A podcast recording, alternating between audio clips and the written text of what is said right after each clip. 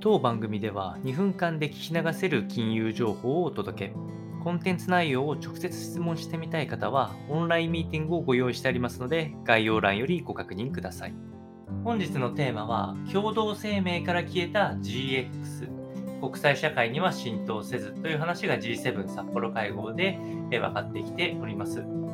日本政府が頻繁に使用してきたグリーントランスフォーメーション GX という言葉を使いながら環境保護に対する債券とかを発行するために GX 債などと言われる国債を発行してきましたが、え、実際アメリカでは X の略語というのはトランスという言葉になっておりまして、名詞で使うトランスフォーメーションであったり、え、ちょっと意味の違うことで使われることが多くて、え、若干海外ではグリーントランスフォーメーションが環境保護に対する言葉かどうか分かりづらいということから今回は GX という言葉が排除されました。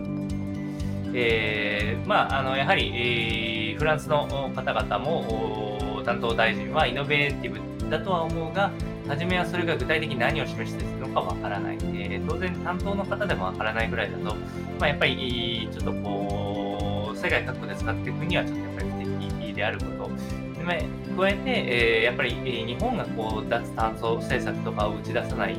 えー、ところとかあ、やっぱりまだまだ日本自体の環境保護への姿勢というのはまだまだちょっと低いことも相まって、やっぱり日本がこの環境保護に対するリーダーを取るっていうのは現実的にまだ無理かなといったところですね。やはり、え、原発にもう一回、戻っていくことによる脱炭素、